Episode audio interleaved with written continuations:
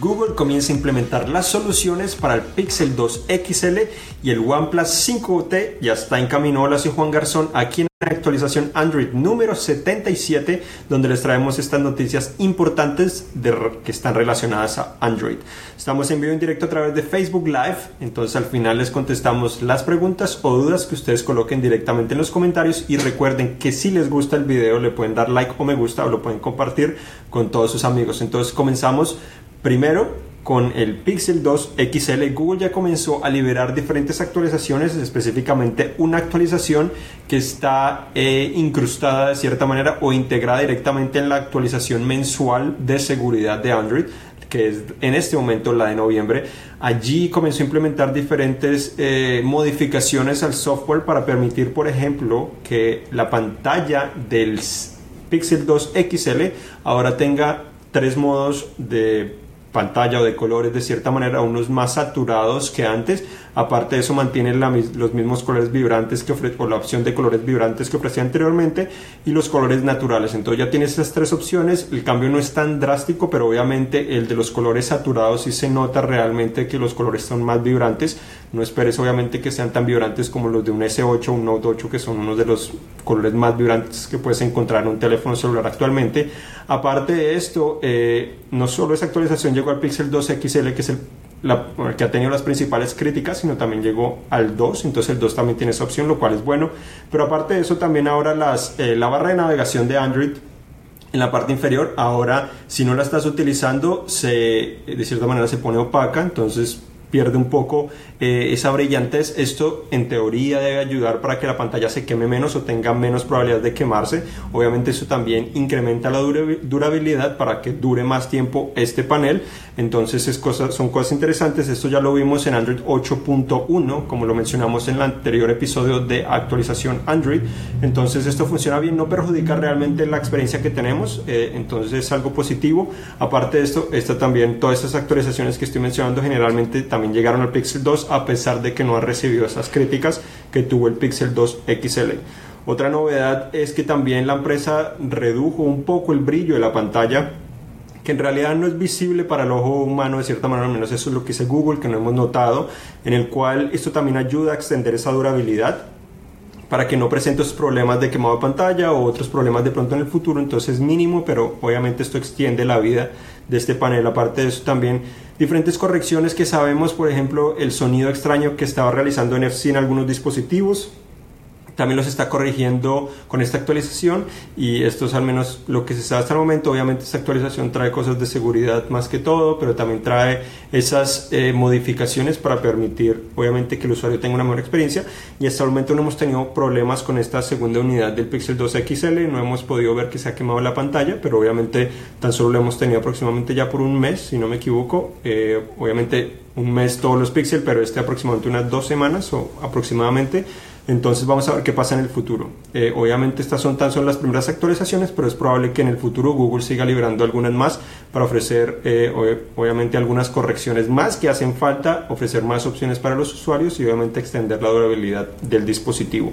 Ahora pasamos a hablar del 5T. El OnePlus 5T es uno de los teléfonos eh, más interesantes. Obviamente OnePlus no es una empresa tan conocida como es Samsung o Google o obviamente Apple en muchas ocasiones, pero es una empresa pequeña de China que ha logrado cautivar a muchos al ofrecer dispositivos de alta gama un precio muy razonable. La empresa ya confirmó que estará presentando el OnePlus 5T, se llamaría el 16 de noviembre en un evento en Nueva York.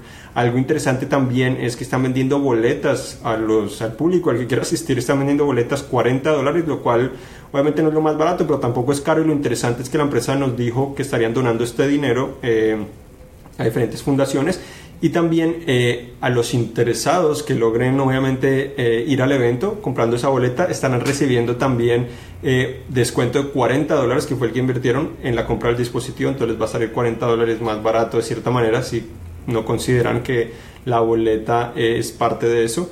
Igualmente, diferentes cosas que confirmó de cierta manera la empresa es que no va a tener carga inalámbrica porque no cree que es necesario, creen que Dash Charge, que es la carga rápida, es suficiente. En realidad es la carga más rápida que he probado, me gusta muchísimo, me gustaría que la mejoraran, no sabemos si la van a mejorar, pero funciona muy bien. Carga inalámbrica relativo, depende si estás acostumbrado o no.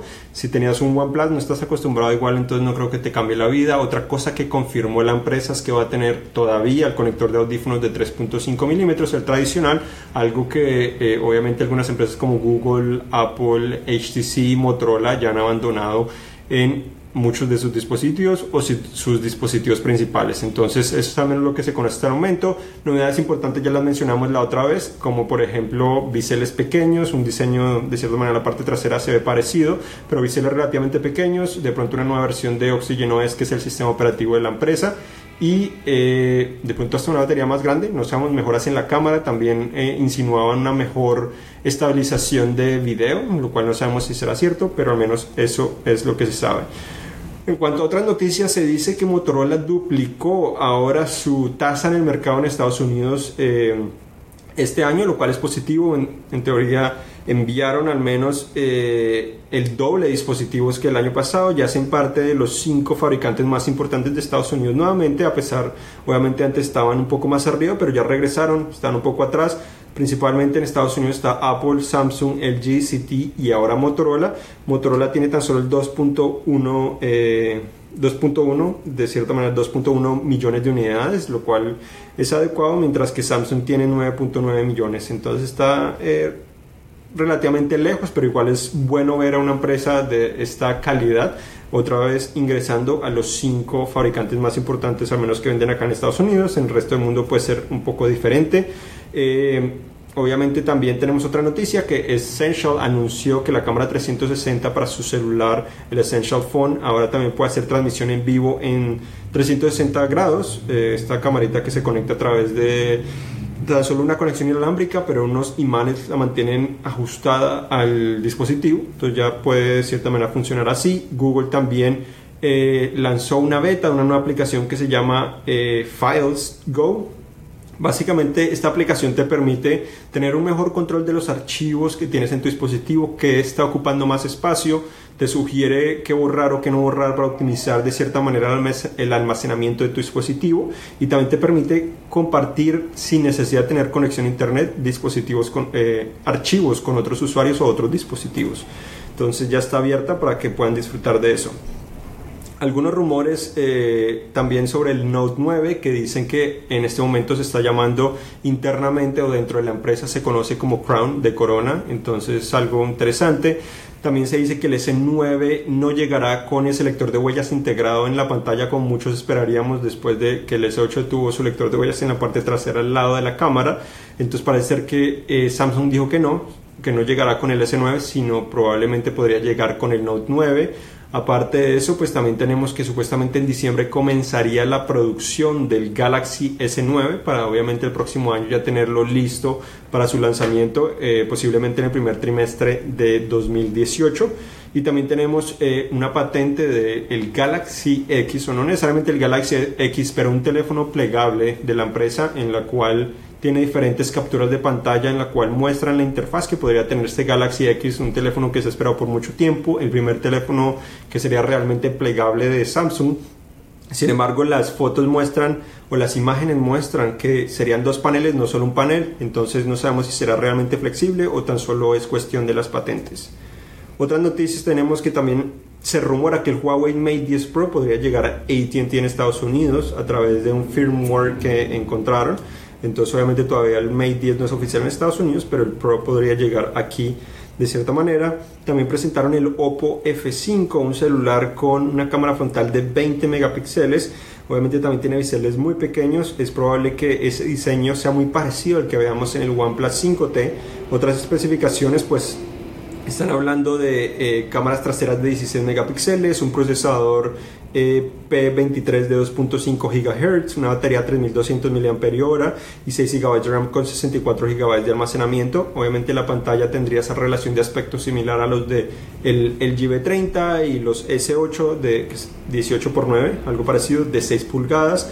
entonces se ve bastante bien. Google también dijo que estará llevando más aplicaciones de realidad aumentada a millones de dispositivos en 2018. Ya comenzaron a hacerlo este año o comenzarán a hacerlo este año, pero el próximo año llegarán a millones de usuarios con su nueva plataforma de realidad eh, aumentada. Entonces vamos a ver cómo termina eso, si funciona o no funciona.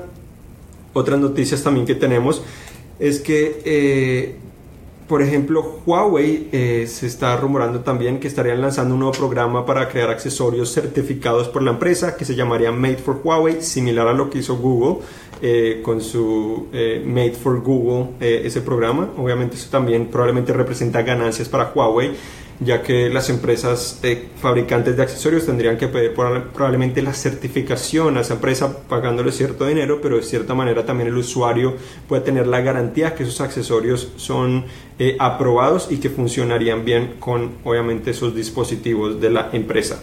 Además de eso, el LG 30 Plus o Plus eh, estará llegando a T-Mobile el 17 de noviembre. El Plus es básicamente la diferencia que tiene es que tiene más almacenamiento, 128 GB de almacenamiento en vez de 64 y tiene unos audífonos premium incluidos en la caja. Entonces algo positivo. Otra de las noticias más importantes esta semana para muchos, eh, como Patricia que nos está acompañando aquí es que Twitter ahora tiene 280 caracteres en vez de 140, entonces el doble, así que pueden escribir más. Ya Twitter se lo habilitó o está comenzando a habilitarlo al menos a todos los usuarios, no solo a los, a los que tenían acceso a esa prueba, sino ya todos podemos disfrutar de eso. Entonces vamos a ver qué sucede con eso, si aún más spam, si funciona mejor o si en realidad tan solo es una opción para expresarnos mejor en algunas condiciones. Igualmente hablamos de Google Assistant la semana pasada que llegó en español. En el artículo actualización Android, episodio 76, hablamos que Google Assistant en español no funciona igual que inglés, está un poco atrás, lo cual es desafortunado. Eh, ya llegó, lo he logrado probar en España y en Estados Unidos, todavía no he probado probar el de México, eh, pero funcionan hasta el momento los dos que he probado funcionan exactamente iguales, la voz cambia un poco, las dos tienen un poco de acento español, lo cual es un poco raro, pero obviamente en el español español es mucho más marcado que en el español de Estados Unidos. Eh, no puedes controlar la domótica o eh, dispositivos del hogar inteligente y no tienes la sección de aplicaciones que tiene la versión regular. Sin embargo, en la versión de inglés que muchos llevamos utilizando ya puedes reconocer música. Finalmente le puedes pedir a Google Assistant que te identifique cuál es la canción que está sonando cerca de ti. Si es que no tienes un pixel y automáticamente está reconociendo eso. Y también ya comenzó a habilitarse en televisores Sony de 2016 y 2017. Así que obviamente muchos más van a poder tener acceso a, esa, pues a ese asistente virtual de la empresa. Y hasta aquí llegamos, ahora vamos a contestarles las preguntas que ustedes tengan. Enrique quiere saber cuándo se va a actualizar el Moto G5 Plus a Android Oreo. Bueno, si no me equivoco, Motorola, eh, Motorola nos dijo que probablemente este año comenzarían a actualizar esa, pues ese teléfono. Obviamente comenzar significa que no llegará a todos los usuarios, sino tan solo a un pequeño grupo de usuarios. Motorola está trabajando para habilitar eh, esa actualización para el G5 Plus, al igual que para el Z2 Force. Eh, tenemos un artículo con mucho detalle sobre qué dispositivos recibirían esta actualización y cuándo podrían recibirla en nuestra página web cinet.com diagonal. Ahí la pueden visitar, la actualizamos con cierta frecuencia. La actualizamos la semana pasada con novedades de LG y Samsung que mencionamos también en el episodio anterior de actualización Android. Anthony quiere saber cuándo recibirán Android Oreo los Galaxy y de hecho tenemos otra pregunta específica sobre el Note 8 también y Oreo de Manuel. Ok, por el momento Samsung habilitó la versión beta de Android Oreo para los Galaxy S8, el S8 y el S8 Plus, en el cual ya se puede obtener, te suscribes y la puedes descargar. Sin embargo, hay un límite, si no me equivoco, de 10.000 personas. Entonces, si ya no te registraste, lo puedes hacer a ver si de pronto abren otra otra, otro grupo que puede probar esta actualización a ver si lo recibes pronto. Sin embargo, eh, después de esta eh, versión beta, obviamente Samsung comenzaría a habilitar la versión final, pero no sabe exactamente cuánto, cuándo. Es posible que lo haga en diciembre. Obviamente un mes de prueba tendría cierto sentido. Si no presentan problemas en diciembre comenzarían yo creo que hacerlo. Comenzaron nuevamente la versión beta en Estados Unidos, Corea del Sur y otro país que no recuerdo y supuestamente esperan, esperan ampliar esta posibilidad a España y otros países. Entonces es probable que eso suceda en las próximas semanas y de pronto en diciembre comencemos a ver los primeros dispositivos, si no, en el primer trimestre de 2018 estaremos viendo obviamente la llegada seguramente de Android Oreo a los S8. En cuanto al Note 8, el Note 8 no tiene versión beta, pero obviamente también será uno de los primeros dispositivos en recibir esa actualización, al menos primeros dispositivos de Samsung, no necesariamente en general, porque los Pixel ya comenzaron a recibir esta actualización. Entonces también es probable que en enero eh, comencemos a ver también un Note 8, si no es en diciembre, con, con Android Oreo. Hay que tener paciencia, se demora, pero ojalá que traiga mejoras importantes, ya que algunas de las mejoras también las integra directamente Samsung en el dispositivo, a pesar de tener Android Nugget. Eh, Sugei quiere saber si esa actualización. En el artículo que les mencionaba, podrían buscar hasta en Google, yo creo como eh, actualización Android Oreo, eh, buscan el que diga Cinet en español y ahí tenemos grandes detalles de eso. Eh, los J, Samsung no ha confirmado en este momento, pero si hay posibilidades los colocamos en esa lista. Yo creo que los J por ahora, si son del año pasado, yo creo que por ahora no, pero si la van a recibir serían los J obviamente de más alta gama, de cierta manera, obviamente todos los J son de gama baja, pero el de más alta gama no necesariamente el J2, sino más más hacia arriba podrían recibirlo, pero eso ya sería más adelante después de los S8 y Note 8, entonces podría llegar en la segunda parte de 2018 si es que la reciben. Eh, William quiere saber cuál ha sido el teléfono que te ha impactado más en lo que va de año, sin importar el sistema operativo, y pide que al menos nos digas tres. Y de hecho hay una pregunta relacionada porque Charles también quiere saber cuál ha sido para ti el mejor teléfono de este año. Es es cuestión de preferencia en muchas ocasiones. Es muy difícil eh, decir que me ha impresionado. Yo creo que el, algo que ahorita recuerdo precisamente es el S8, eh, lo dejé utilizar por unos meses porque obviamente llegaron otros dispositivos, llegó el Note 8, entonces estaba probando otros dispositivos, pero lo encendí recientemente para la versión beta y cuando, cuando lo encendí, eh, lo primero que me di cuenta es que en realidad es un teléfono muy bonito, la curvatura, los bordes, o sea, es más bonito hasta que el Note 8, sinceramente, el Note 8 tiene esquinas más eh, rectas, esas curvas que tiene el S8 es bastante bonito, se ve muy muy bien.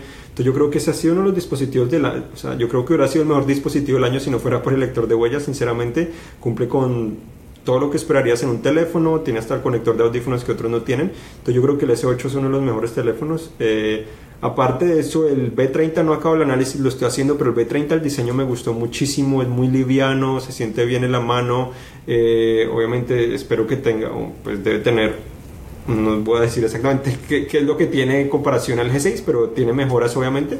Y el G6 fue un excelente dispositivo que se quedó un poco atrás por el procesador porque no era el, el más reciente de Qualcomm, entonces también es muy interesante ese dispositivo.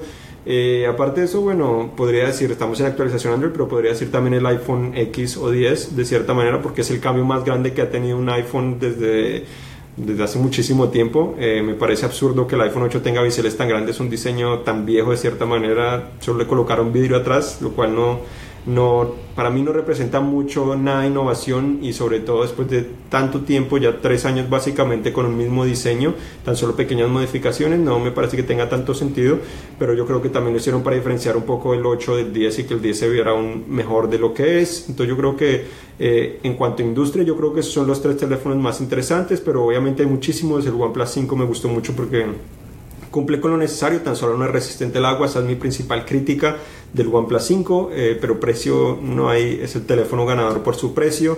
Tenemos el HTC U11, también eh, se ve hermoso por ese cuerpo, la parte trasera es realmente hermosa, es muy brillante, la parte delantera sí es lo más feo el teléfono realmente porque tiene biseles muy grandes, muy tradicional, pero la parte trasera es muy bonita. Eh, entonces yo creo que eso ya les di más de la cuenta. Y pues Pixel, obviamente, eh, el diseño no son los más bonitos, sobre todo el 2, el regular es muy promedio, el 2XL es más bonito sin duda, pero eh, el desempeño que ofrece es excelente, la cámara logra hacer lo que con una cámara lo que hacen dos cámaras, entonces obviamente te ahorra espacio de cierta manera, entonces cumple con las expectativas y también el Note 8, el Note 8 cumple con, con lo que tenía el S8 y tan solo lo mejora, entonces obviamente también es algo, es, el, es ese teléfono, considero que sigue siendo el teléfono más completo del año, yo creo que seguirá siendo el teléfono más completo del año porque ofrece más de la cuenta, más de lo que muchos necesitamos y más de lo que puedes encontrar en cualquier otro dispositivo. Dos preguntas sobre el LG B30.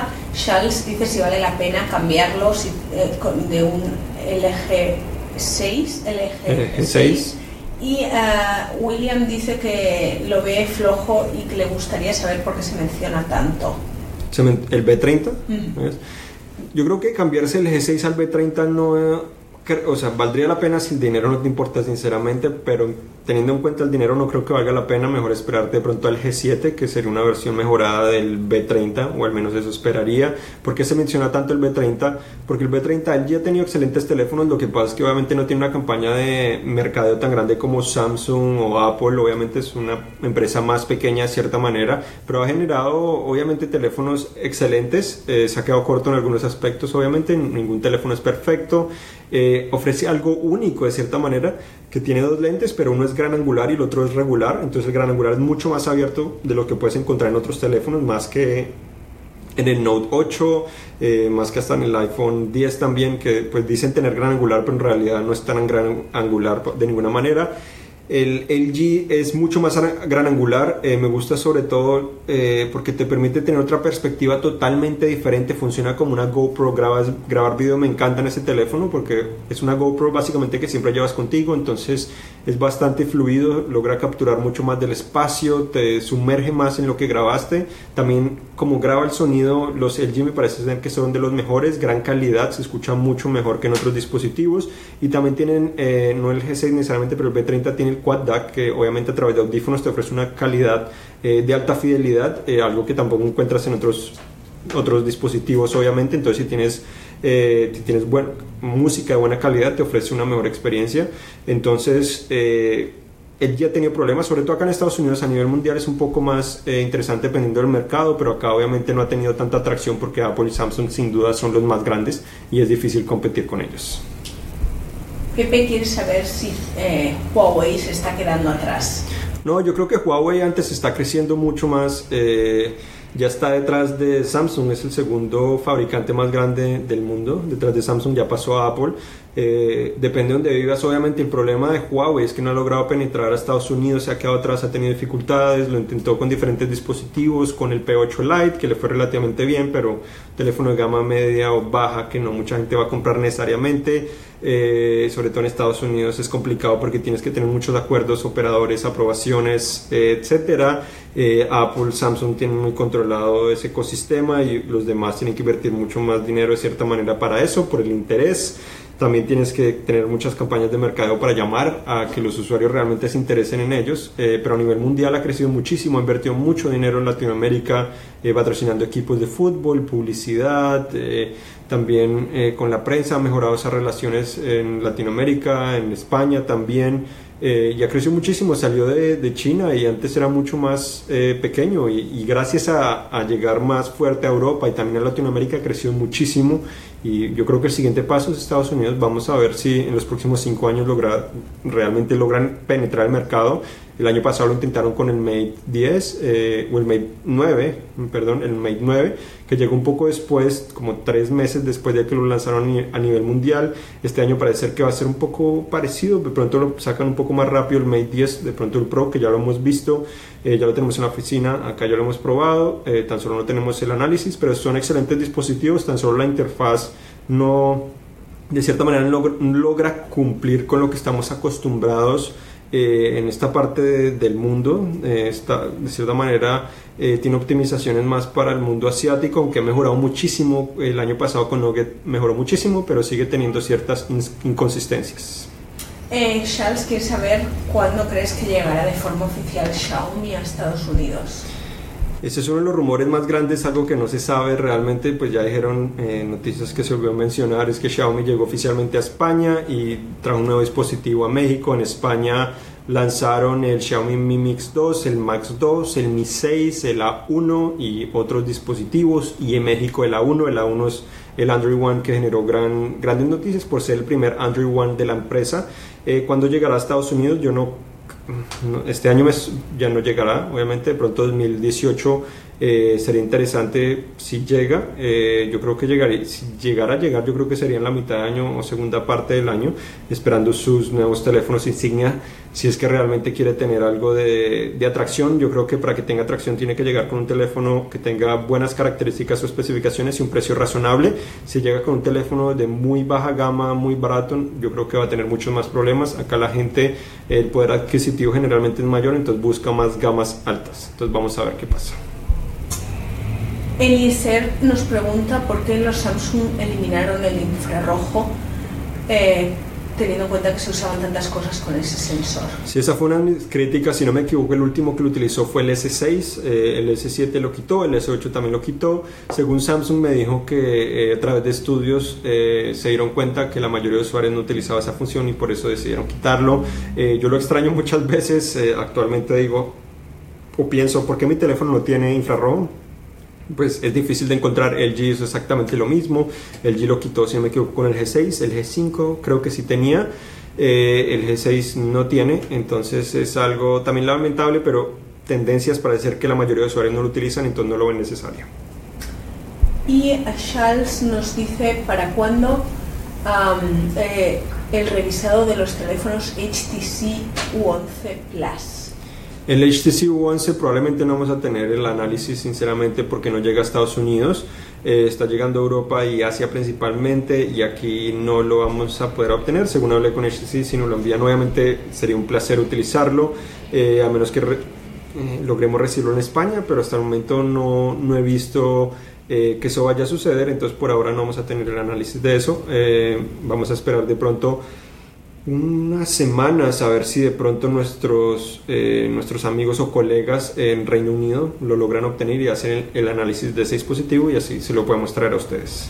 Roberto nos pregunta cuándo liberarán Android 8 para el Essential. Eh, no se sabe, Essential no ha dicho nada realmente. Yo pensé que iba a ser una de las primeras empresas en hacerlo eh, por, por lo que estaban intentando demostrar Obviamente ya eh, Google se pronunció, que dijo que estaba trabajando con Essential para traer la actualización eh, este año, entonces de pronto eh, este año comenzará a liberar esa actualización, pero la empresa no ha dicho nada, así que probablemente en diciembre podría traer la actualización. Y esto es todo. Bueno, muchas gracias por acompañarnos.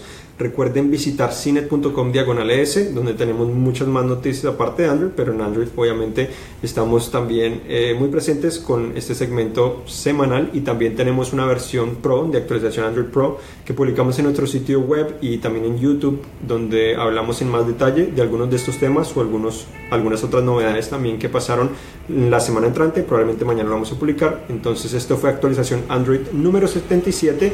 Yo soy Juan Garzón, acompañado con Patricia Puentes y hasta la próxima.